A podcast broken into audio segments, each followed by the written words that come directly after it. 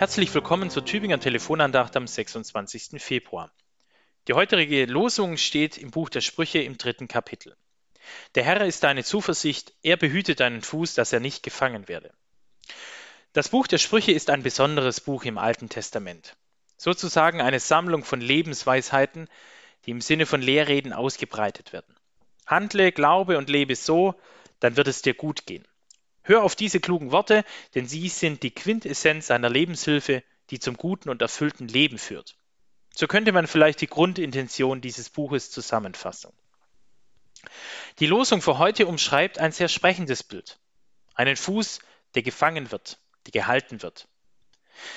Wem ein Fuß festgehalten wird, der kann sich kaum noch bewegen. Mir kommt eine Regel beim Handball oder Basketball in den Sinn.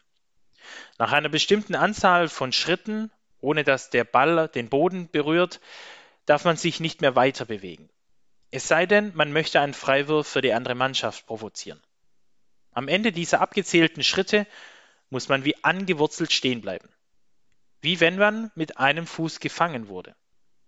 Wer mit einem Fuß feststeht, der kann sich kaum noch bewegen. Der kommt nicht mehr vom Fleck, sondern der kann sich eigentlich nur noch um sich selbst drehen. Und in dieser Haltung kann man auch schnell das Gleichgewicht verlieren. Vor allem dann, wenn einen eine Berührung trifft.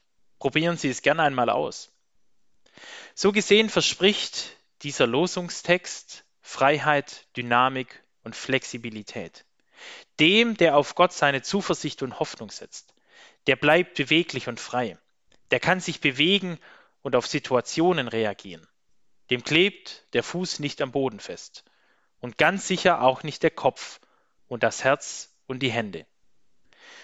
Mit herzlichen Grüßen in Ihren Tag, Martin Böger, Pfarrer in Tübingen.